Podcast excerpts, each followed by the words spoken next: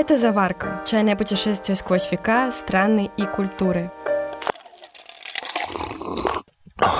Знаешь, Полин, мы уже обсудили столько способов заваривания и распития чая, что это уже становится чем-то обыденным. Хочется какой-то экзотики, понимаешь? Ну, что прям удивило. Экзотики, говоришь? Ну, сливочное пиво, как в Гарри Поттере, я тебе не обещаю, но что-то новенькое точно. Сегодня никаких классических чайников, айсти или чайных пакетиков, потому что мы поговорим про традиции Латинской Америки. Так что врубай Шакиру, если хочешь, и приготовься обсуждать ту самую экзотику. Стой, стой, думаю, Шакира подождет. Ведь надо напомнить, что это подкаст «Заварка», и с вами Илья Воловик и Полина Карасева. Наливайте свой любимый горячий напиток и добро пожаловать в наш чайный домик.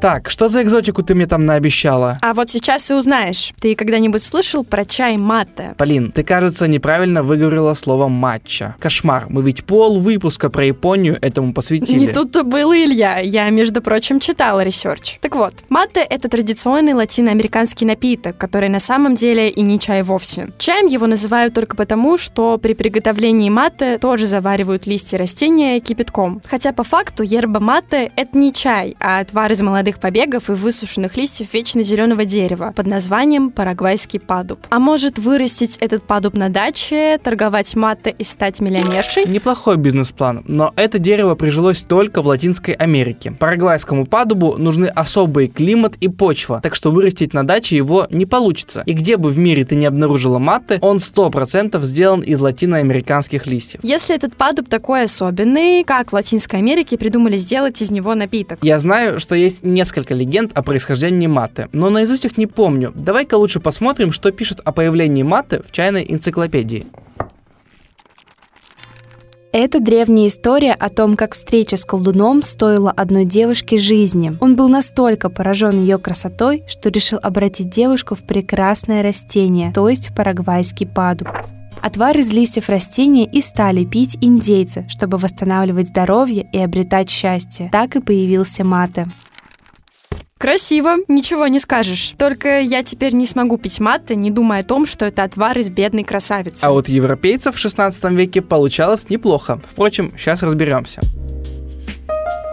В общем-то, перед тем, как на земли индейцев Гуарани высадились испанцы, местные жители и так использовали листья падуба. В основном они их жевали, но и заваривать тоже чуть позже стали. И как раз в 16 веке аматы узнали те самые испанцы, верно? Которые приехали в Латинскую Америку. Да-да. Точнее, неизвестно, когда именно колонисты начали пить маты, но к концу 16 века напиток уже закрепился в их культуре. И вообще, маты просто бил все рекорды среди испанцев. Неудивительно, что миссионеры, которых отправляли в Южную Америку, стали зарабатывать себе на жизнь как раз экспортом маты в Европу. Только вот появился вопрос, почему тогда он не прижился в Европе как чай или кофе? Просто даже во время экспорта маты в Европу крупных поставок все равно не было. Дело в том, что аж до 19 века листья падуба, ну, просто собирались с дикорастущих деревьев, чтобы сделать маты. А культура коммерческого выращивания падуба появилась уже позже, как и целое производство ербы маты. Так, значит, пить маты начали индейцы, потом присоединились европейцы, и в итоге маты стал настоящей поп-звездой Латинской Америки. Если честно, пока что не так уж и экзотично. А если я скажу тебе, что заваривают маты не просто в чайнике или пиалке, а в колебасе? В коле где? В колебасе. Это такой специальный сосуд из бутылочной тыквы. То есть буквально берут тыкву, вырезают в ней отверстие, а потом сушат, чтобы она стала стойкой и с пористыми стенками. Короче, получается своего рода кружка без ручки из сухой тыквы. Сейчас фотку тебе покажу. О, у нас в сервизе дома таких чашек нет. Ага. Кстати, пьют маты не просто из горлышка, а из специальной металлической трубочки – бомбилья. Внизу бомбили небольшое ситечко, чтобы через фильтр проходила жидкость без кусочков листьев. А вверху сплющенный мундштук.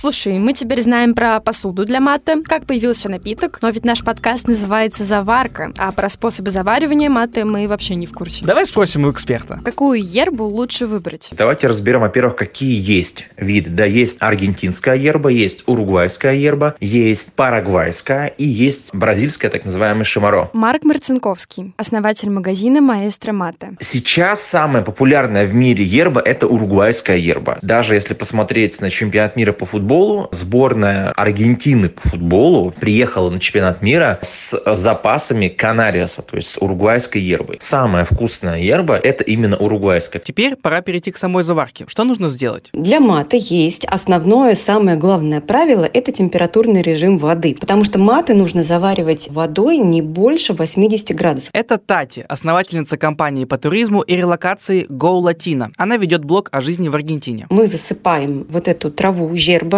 а, в мотовницу, потом ее заливаем водой 80 градусов и оставляем на какое-то время. Потом мы через трубочку это выпиваем. Дальше доливаем воды, и еще раз выпиваем. Доливаем и выпиваем. И так пока не потеряется вкус. Кстати, выпить целую порцию маты из колебаса, пока идет этот выпуск, не получится. Потому что пьют маты не 5-10 минут, как чай или кофе. Его подтягивают в течение часа, а то и больше. Потому что одну и ту же заварку можно использовать по 2-3 раза. Ну, зато можно будет послушать сразу несколько выпусков, причем в компании близких. Потому что в кругу семьи и друзей в Латинской Америке принято заваривать общий колебас на всех. На таком чаепитии ну, то есть маты пить, и кто-то один берет на себя роль заварщика маты, Севадора. Он первым пробует напиток, и если доволен вкусом, передает тыкву по кругу. Севадор должен вовремя подливать в колебас воду, а еще решать, когда заварку пора менять. Наша церемония тоже подходит к концу. Так что можем со спокойной душой переходить к прощанию. Ну все, погнали на Восточный базар. Илья, это в следующем выпуске. За время прослушивания этого выпуска можно приготовить маты. Но самое главное, найти компанию, в которой вы будете передавать колебас по кругу. А это была заварка. Продолжим чайное путешествие через неделю.